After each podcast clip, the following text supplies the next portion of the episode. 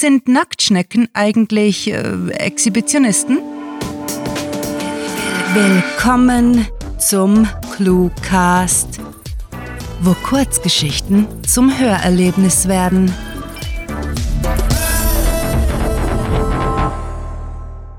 Chartreuse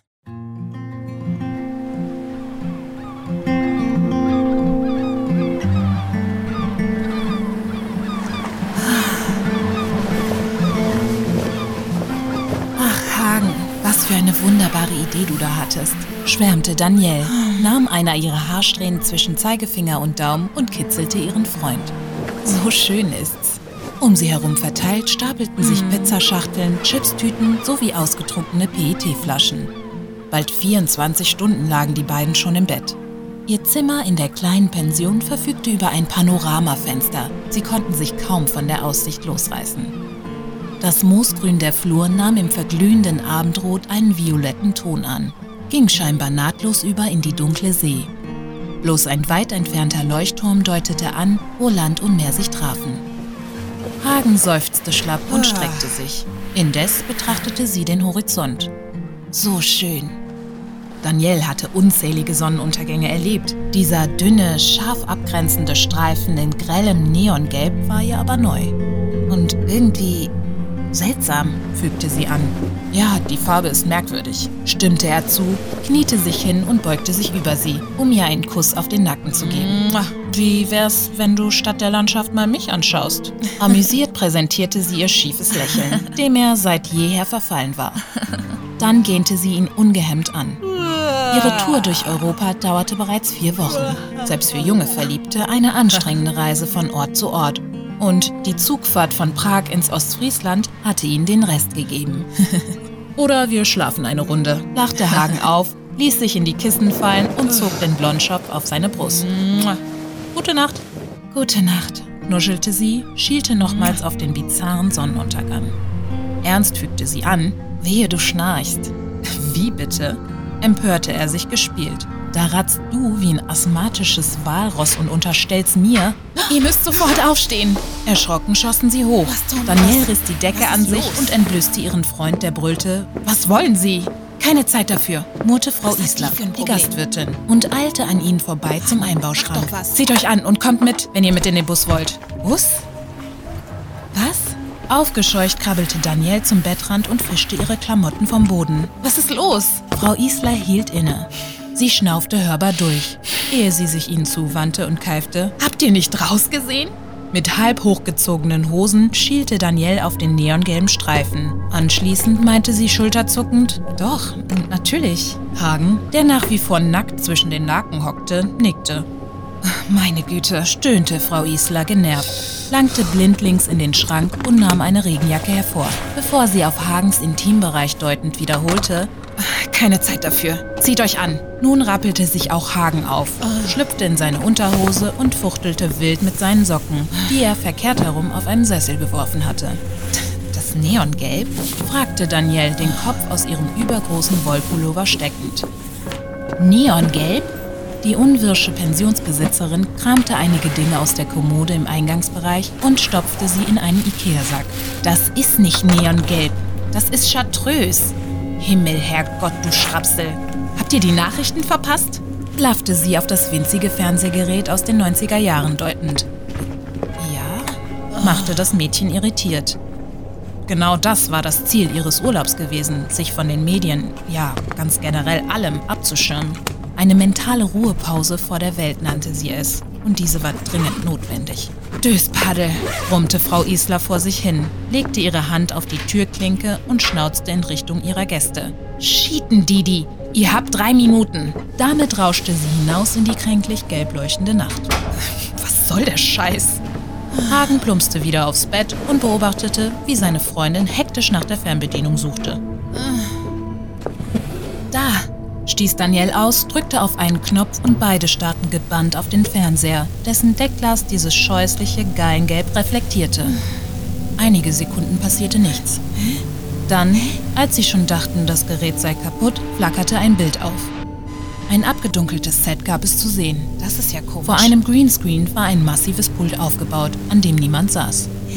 Schalt mal um, murmelte Hagen, seinen Blick nicht abwendend. Auch auf dem nächsten Sender war keine Menschenseele zu entdecken.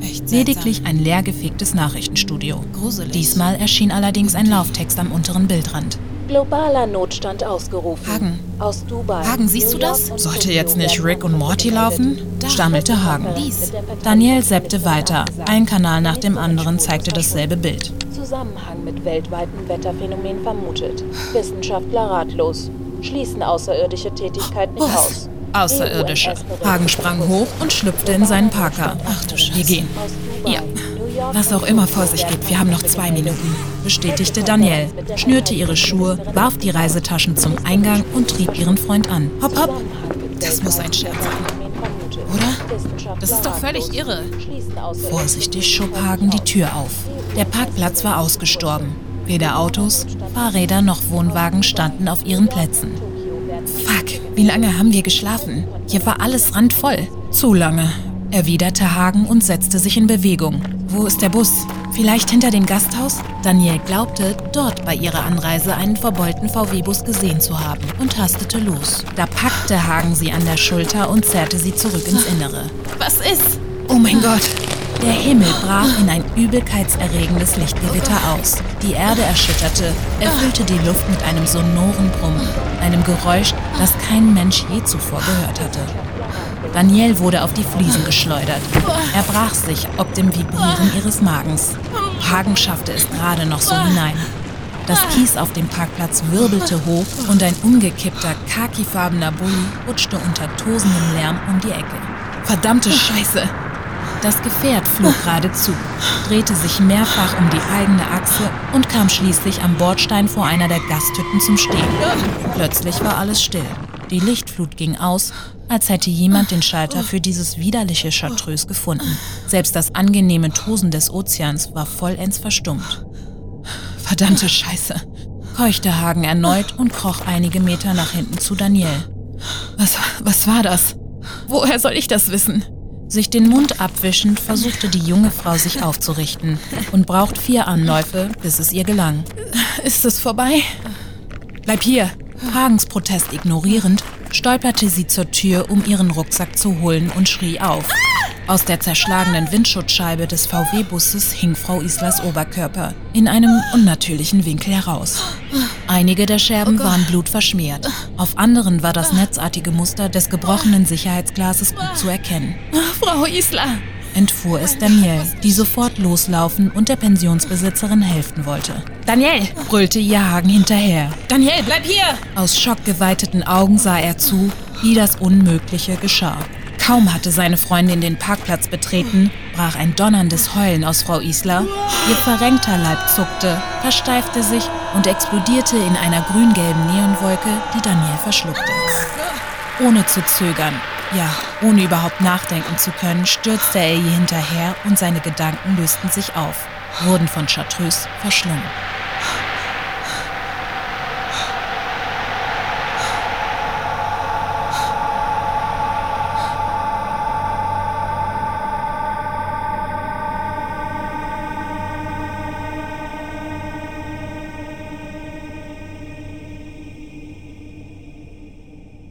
Das war Chartreuse, geschrieben von Rahel. Für euch gelesen hat Moretta McLean. Diese Kurzgeschichte wurde nach Charaktervorgaben verfasst. Wenn euch diese Hörgeschichte gefallen hat, dann besucht uns auf cluewriting.de, wo auf Geschichtenenthusiasten hunderte liebevoll inszenierte Hörgeschichten aus allerlei Genres warten. Und keine Bange, wir veröffentlichen jede Woche neuen Hörgenuss in Kurzform, damit es euch nie und nimmer an grandiotastisch akustischer Literatur für zwischendurch mangelt. Euch gefällt unsere Arbeit und ihr möchtet eure Freude mit uns teilen? Dann schaut auf patreon.com slash cluewriting vorbei und unterstützt unser Projekt mit einer Kleinigkeit. Damit werdet ihr zu den Grandiotasten, die wir mit literarischen Rewards wie exklusiven Kurzgeschichten und der Möglichkeit, als Gastautor bei uns aufzutreten, beschenken. Apropos Grandiotasten, was wäre der Cluecast ohne seine Stimmen? Auf unserer Seite entdeckt ihr sie alle, also besucht diese Helden des Cluecast auf cluewriting.de. slash cluecaster und vergesst nicht, dem Echo ihrer Stimmen zu folgen.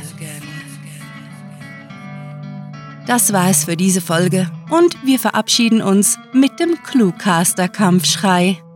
Mit fantastiliardischem Dank fürs Zuhören und den besten Wünschen. Eure Cluecaster.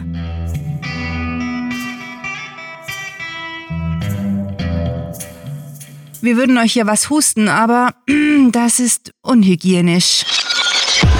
Der Cluecast ist eine Produktion der Literaturplattform ClueWriting. Für Feedback, Anregungen, Literatur und weitere Informationen begrüßen wir euch jederzeit auf www.cluewriting.de. Grandiotastischen Dank.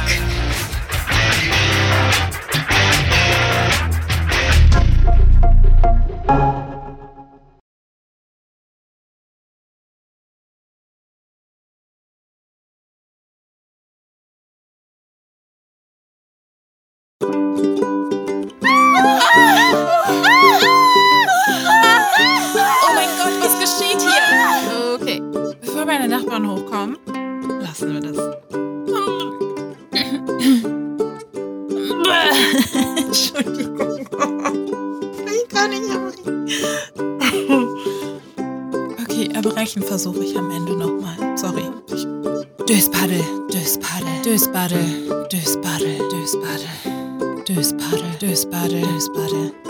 Finden til de, finden til de, skrabte, skrabte, dødspatte. Ah!